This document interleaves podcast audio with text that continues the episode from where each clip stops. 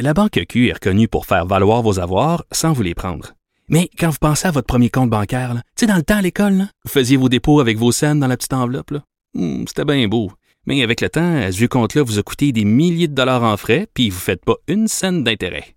Avec la Banque Q, vous obtenez des intérêts élevés et aucun frais sur vos services bancaires courants. Autrement dit, ça fait pas mal plus de scènes dans votre enveloppe, ça. Banque Q. Faites valoir vos avoirs. Visitez banqueq.ca pour en savoir plus. Pendant que votre attention est centrée sur cette voix qui vous parle ici, ou encore là, tout près ici, très loin là-bas, ou même très, très loin. Celle de Desjardins Entreprises est centrée sur plus de 400 000 entreprises partout autour de vous. Depuis plus de 120 ans, nos équipes dédiées accompagnent les entrepreneurs d'ici à chaque étape pour qu'ils puissent rester centrés sur ce qui compte, la croissance de leur entreprise. Cube Radio. Cube Radio. En direct à LCN. 8h30, maintenant le moment d'aller joindre Richard Martineau dans les studios de Cube Radio. Bonjour Richard. Bonjour Marianne. Gros week-end politique quand même, faut dire, avec entre autres le congrès de la CAQ. Et là, on a célébré euh, le dixième anniversaire. On s'est donné de l'énergie pour euh, l'année électorale à venir. Ah oui, puis ça va bien pour la CAQ. Trône en haut des sondages après trois ans au pouvoir. Et là, même M. Legault, puis qui parle d'un troisième mandat. Il est presque en campagne électorale pour son troisième mandat. faut dire que c'est un succès vraiment fantastique. Mais il faut le rappeler, hein, euh, Mario Dumont et l'ADQ avaient pavé la voie pour le succès de la CAQ en montrant qu'il y avait une troisième voie qui était possible, que les gens étaient un peu tannés de l'alternance PQ-PLQ. Donc, euh, Mario Dumont avait défriché le chemin, s'était rendu au seuil du pouvoir et a permis justement que la CAQ puisse entrer là-dedans.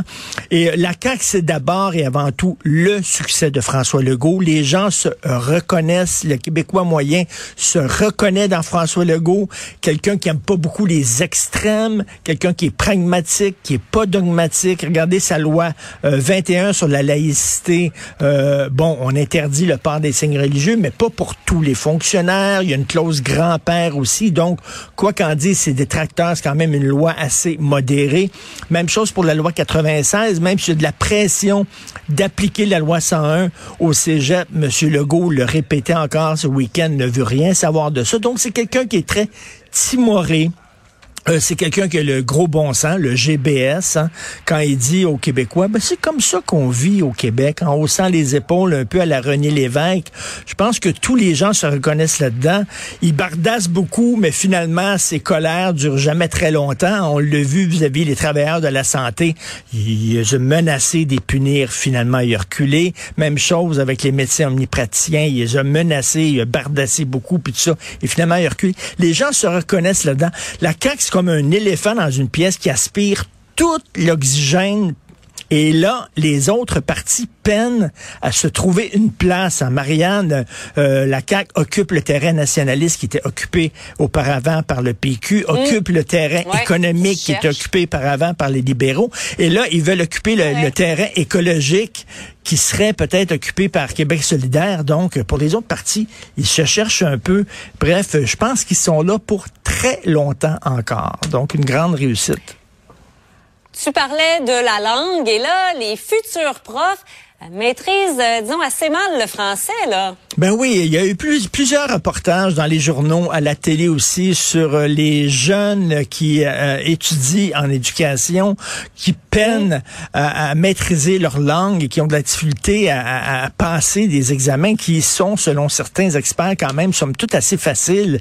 Et c'est assez particulier, là. Et ce qu'on dit, c'est que, écoute, dans le domaine, dans le département d'éducation, euh, on ne prend pas nécessairement les meilleurs. Souvent, les gens qui s'en vont étudier en éducation pour devenir prof, c'est des gens qui ont été refusés dans d'autres départements. Donc, moi, je pensais que c'était la crème de la crème. Être professeur, c'était vraiment la crème de la crème. Absolument pas. On prend, ce que, excusez l'anglicisme, mais les rejects des autres départements qui s'en vont en éducation, c'est pas leur premier choix.